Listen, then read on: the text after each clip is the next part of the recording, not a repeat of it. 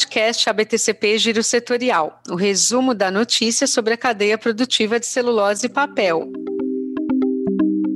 Está começando mais um giro setorial, trazendo o resumo sobre o que as empresas do setor de celulose e papel divulgaram nas últimas semanas.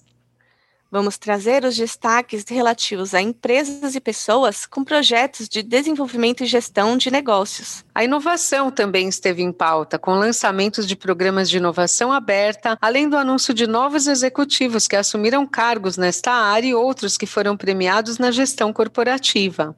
As ações sociais promovidas pelas empresas também continuam sendo noticiadas, com destaque para o levantamento feito pela IBA, Indústria Brasileira de Árvores, sobre o mapa de doações do setor de árvores cultivadas durante a pandemia. Começando pelo tema empresas e pessoas, trazemos hoje notícias sobre a Andritz, BASF, Beopaper, Eldorado Brasil e Bema Suzano Valmet Voigt. A Beopaper, empresa que é a grande apoiadora do papel miolo das edições impressas da O Papel deste ano, segue em constante processo de inovação e transformação e concluiu recentemente a primeira etapa de modernização de equipamentos na planta de Arapoti, Paraná. Sim, Thaís. Nessa primeira etapa foi instalado um novo sistema de aplicação de revestimento na máquina de papel. E quem nos faz um balanço sobre o projeto de inovação da empresa sob o lema Transformar para Crescer é o nosso convidado especial para este podcast, Eliezer Ramos, diretor de marketing e vendas da BO Paper. Olá, ouvintes da revista O Papel. É um prazer estar aqui com vocês da BTCP. Hoje vou falar um pouco sobre a transformação pela qual a Biopaper está passando. Aliás, nosso lema aqui na empresa é transformar para crescer. E para falar desse tema, quero compartilhar os resultados preliminares pós primeira fase de instalação da Speed Sizer. O que ocorreu aqui na nossa máquina de papel, especificamente no site de Arapoti. A verdade é que temos várias boas notícias. Até aqui, podemos confirmar que teremos melhora nas propriedades físicas de alguns dos nossos papéis, com destaque para tração e raso. Essa conclusão, gente, garante que poderemos promover melhor maquinabilidade para nossos clientes, sobretudo aqueles que possuem máquinas rotativas. Verificamos ainda que teremos melhor qualidade superficial de outros papéis, o que é, sem dúvida, uma boa notícia para os nossos clientes de especialidades, aqueles no mundo de autoadesivos. De forma geral, estamos certos de que, uma vez que tenhamos esse equipamento estabelecido e operando a pleno, seremos capazes de explorar papéis com gramaturas ainda mais baixas que as habituais, o que propicia não apenas uma maior competitividade do nosso papel perante os nossos concorrentes, mas significa defender o papel como instrumento de promoção de produtos e serviços em comparação a outros veículos alternativos. É importante destacar que, através da Speed Sizer, a Biopaper poderá não só ter mais versatilidade e simplificação nos seus processos industriais, mas também verticalizar ainda mais os nossos produtos, na medida em que dependeremos mais das fibras termomecânicas, o que tem aderência total ao nosso DNA. Está sim em nossos planos avançar na direção de produtos que ainda não fazem parte do nosso portfólio atual. Bem, mas isso é assunto para um próximo podcast. De forma prática, temos ainda mais algumas adequações para fazer, tanto na Speed Sizer em si, quanto na linha de TMP que alimenta a máquina de papel, que serão concluídas nas próximas semanas. Então é isso, gente. Espero ter sido capaz de transmitir um pouco do que estamos promovendo aqui na Biopaper. Um forte abraço. Nossos agradecimentos então à Biopaper na figura do executivo Eliezer Ramos e desejamos muito sucesso a todo o time da Biopaper que sabe valorizar a importância da comunicação impressa mesmo no século 21. E vamos falar agora sobre o grupo internacional Andritz, que está fornecendo as principais tecnologias de produção de celulose e equipamentos de processo para o projeto STAR da Bracel em Lençóis Paulista, no estado de São Paulo. O fornecimento, Thaís, contempla quatro das seis principais ilhas de processo da fábrica da Bracel, incluindo planta de processamento da madeira, uma caldeira de recuperação, duas linhas de fibras, dois inovadores sistemas de secagem de celulose e um sistema de tratamento de gás não condensável. Nossos votos de sucesso a Andritz e a Bracel na condução deste projeto. E falando agora sobre pessoas que estão à frente de tecnologias e gestão, um dos destaques destaques fica por conta da iniciativa recém-lançada pela BASF em parceria com o LinkedIn, Natura e Visa, que contempla um programa de preparo de pessoas trans para o mercado de trabalho. Vamos ouvir Carlos Henrique Almeida, coordenador de experiências do ONONO, Centro de Experiências Científicas e Digitais da BASF, sobre como foi pensado esse programa e quais desafios deverá superar para atingir seus objetivos. A estruturação das iniciativas, os temas, a organização de toda a programação foi feita com muito carinho e cuidado por uma turma voluntária dos grupos de diversidade da BASF, do LinkedIn, da Natura e da Visa. Foram aí quase 11 meses de pesquisa, a gente conversou bastante com as moradoras lá da casa, com o Beto, que é o coordenador. A gente procurou conhecer de perto a realidade e as necessidades para que a gente pudesse contribuir de forma efetiva. Foi uma troca muito bonita. Elas participaram dando opinião, indicando os temas que pudessem despertar o interesse e elas acabaram ajudando a criar grande parte desse conteúdo. A partir dessa aproximação, a gente pôde construir uma jornada que fizesse mais sentido, né? Essa jornada de aprendizado é bastante ampla, ela procura atender diversas necessidades e também olhando para o autodesenvolvimento. São dinâmicas que falam sobre saúde, autocuidado, informática, educação financeira, escrita, toda a parte de socialização, com comunicação, moda, técnicas de vendas, até a parte que trabalha a resiliência emocional. E assim, um dos desafios era fazer esse conteúdo chegar, né, até lá, para respeitar a individualidade de cada uma, inclusive, a Basf contribuiu com a ferramenta Chat Class, que é um aplicativo de suporte que permite que o conteúdo seja entregue e ele é aprendido e avaliado de acordo com o tempo de cada uma delas. As participantes também vão receber apoio do time voluntário para busca de oportunidades no mercado de trabalho, mentorias individuais. A gente quer estar do lado delas para poder apoiar de fato essa jornada de desenvolvimento e garantir que a gente que a gente consiga reinseri-las na sociedade através do mercado de trabalho.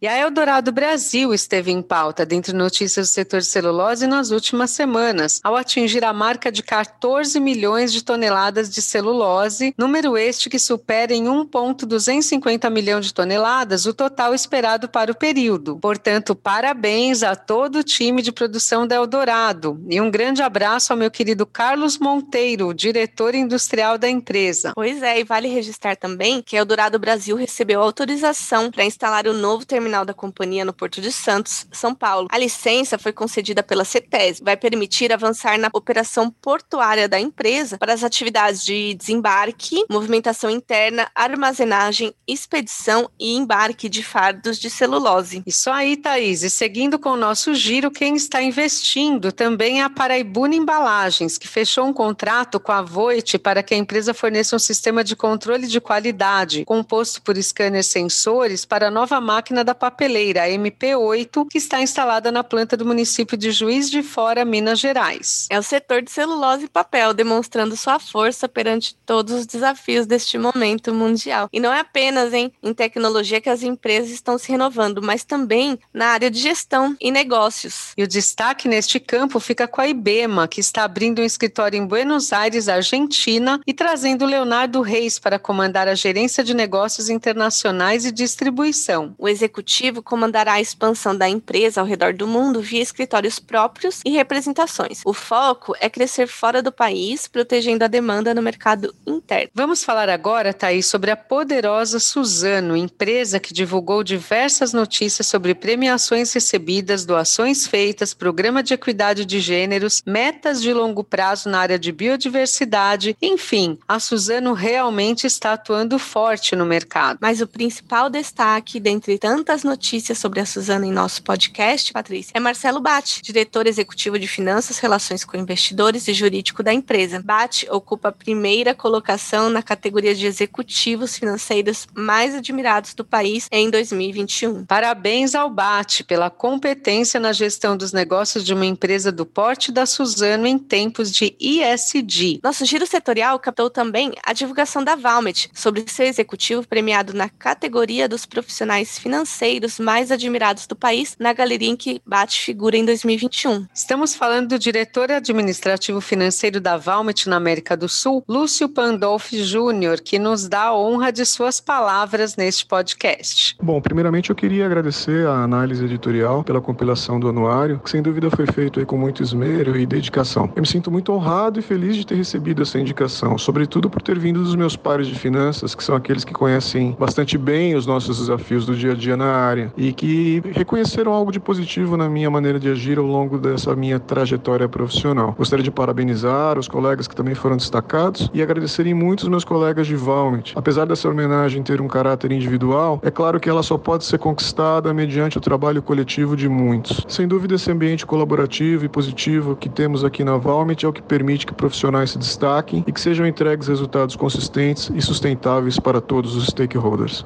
E assim, entre premiados e avanços na gestão e negócios das empresas, encerramos esse nosso primeiro bloco do podcast ABTCP, Giro Setorial. E vamos em frente, que tem muito mais para falar, Thaís, sobre inovação e ações positivas das empresas do setor celulose e papel no enfrentamento à pandemia. E o assunto agora é inovação, com notícias sobre a BASF, CMPC, Clabin, Irani e Siemens, que estiveram em pauta recentemente com nomeação de executivos e lançamento de programas de inovação aberta. Falando sobre a BASF, Ornella Nitard é a nova gerente de inovação aberta e ecossistemas digitais para a América do Sul da empresa. A executiva ficará à frente do ONONO, Centro de Experiências Científicas e Digitais, espaço colaborativo criado para conectar e expandir o ecossistema de inovação aberta e digital da BASF. Outra nomeação executiva importante ocorreu na Siemens para a diretoria de inovação corporativa. Quem chega à empresa é José Borges Frias Júnior, que assume o cargo como diretor de inovação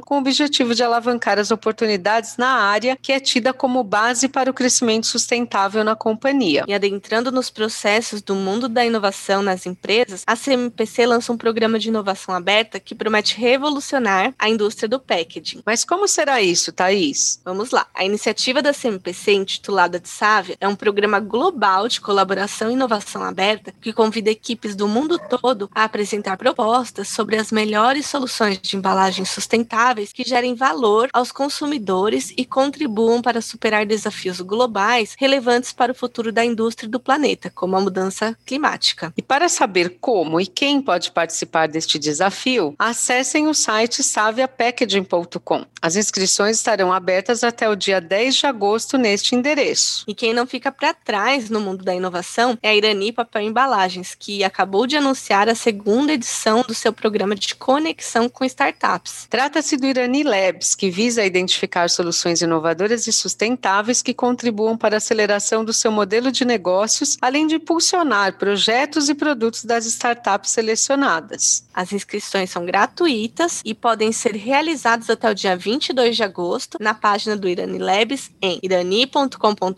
barra Irani Labs. Thaís, por falta de inovação é que o nosso setor de celulose e papel não vai deixar de superar desafios do desenvolvimento sustentável, hein? Com certeza, Patrícia. E as últimas notícias sobre inovação não pararam por aí nas últimas semanas. A Confederação Nacional da Indústria, CNI, e o SOSA, empresa global de inovação e aberta, firmaram parceria com nada mais, nada menos que a Clabin. O objetivo dessa parceria é diversificar e promover o desenvolvimento de bioprodutos de base florestal cultivada. O programa de inovação aberta, por meio da parceria CNI-SOSA com a Clabin, será customizado para enfrentar os desafios únicos de sustentabilidade da empresa, tanto no Brasil quanto na América Latina. E, segundo o programa, o desafio corporativo consiste em identificar e definir os desafios urgentes da empresa diante das novas oportunidades, viabilizar acesso a empresas e sistemas globais de tecnologia avançada, construir provas de conceito de qualidade com colaborações estratégicas para implementação. E as empresas selecionadas terão a oportunidade de conduzir provas de conceito de suas soluções e potencialmente impulsionar os esforços da Clabin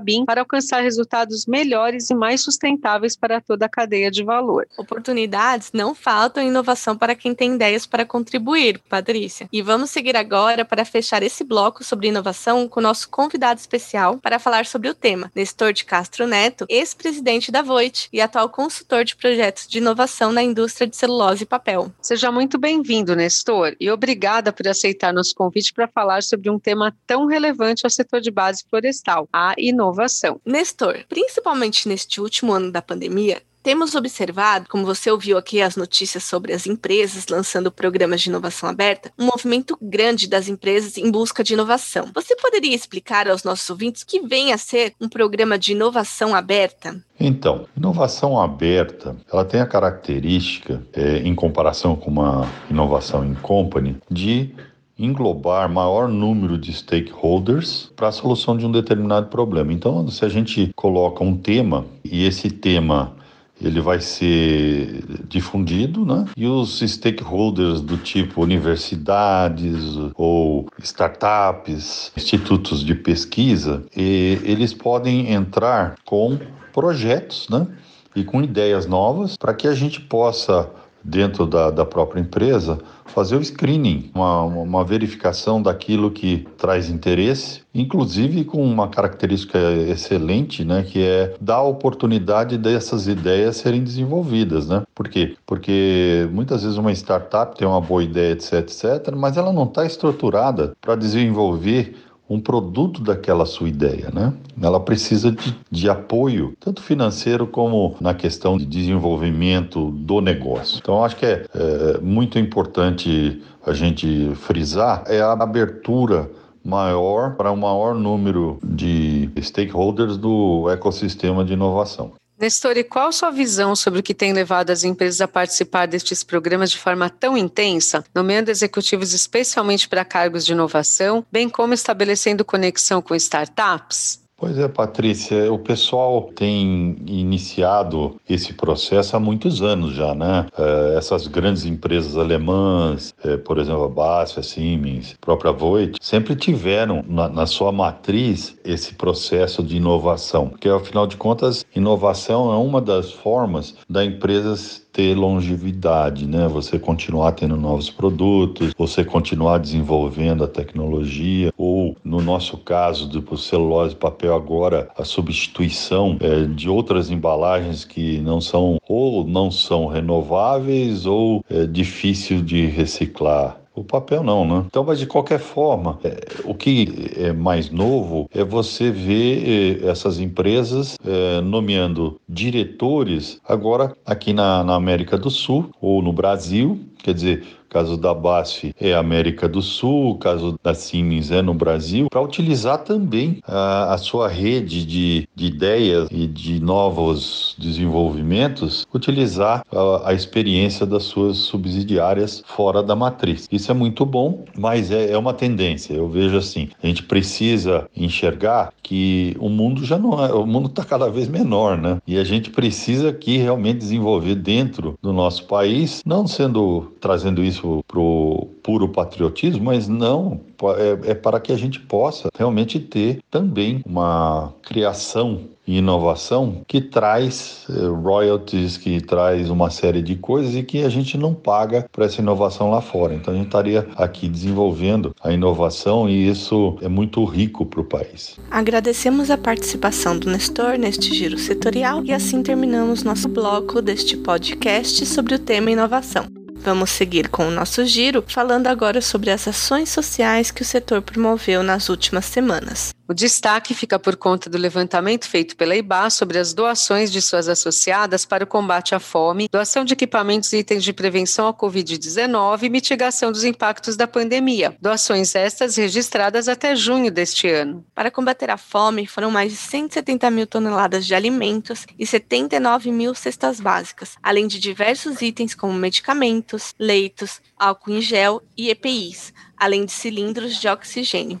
Muito valioso todo o trabalho do nosso setor durante estes duros tempos da pandemia, Thaís, reduzindo os impactos sobre os mais vulneráveis. E este trabalho não para por aí. Tanto que esta semana tivemos notícias sobre as doações da Senibra à Prefeitura de Patinga, em Minas Gerais foram equipamentos, insumos médicos e produtos de limpeza, bem como itens de apoio à campanha de vacinação de todos os moradores dos municípios de atuação da Senibra. Já a Luarte Soluções Ambientais transformou uniformes antigos em cobertores para a população das comunidades dos arredores da empresa. Olha que inovação. Que interessante, né, Patrícia? E a Siemens e a BioNTech expandiram a colaboração para a produção global de vacinas. Thaís, é um trabalho realmente digno de reconhecimento que o nosso setor vem fazendo. E temos mais ainda. A Veracel divulgou apoio ao desenvolvimento de assentamentos na região sul da Bahia. Pois é, esse programa de assentamentos agroecológicos sustentáveis da Veracel Celulose apoia quase 1.300 famílias e desde 2011 vem contribuindo com o Programa Nacional de Reforma Agrária. Além disso, a Veracel apoia as comunidades pesqueiras da região do sul da Bahia. Já a Paraibuna também está fazendo fazendo a sua parte, doou nestas últimas semanas cestas básicas ao SOS Turismo, em parceria com o programa Mesa Brasil do SESC. Internamente, a Paraibuna vem intensificando a comunicação entre a diretoria e os colaboradores e lançou o Fala, a diretoria da Paraibuna Embalagens quer te ouvir. E as ações sociais do setor realmente geram resultados em diversos âmbitos e fazem a diferença em todo o país. A exemplo do programa Colmeias da Suzano, cujos apicultores apoiados pela empresa alcançaram 65,8% de crescimento da produção de mel no Mato Grosso do Sul. E assim vamos encerrando nosso giro setorial com tantas boas notícias. Agradecendo aos nossos ouvintes pela audiência e preferência. E deixamos aqui nosso e-mail podcast@btcp.org.br para que nos escrevam e comentem o que estão achando do nosso programa.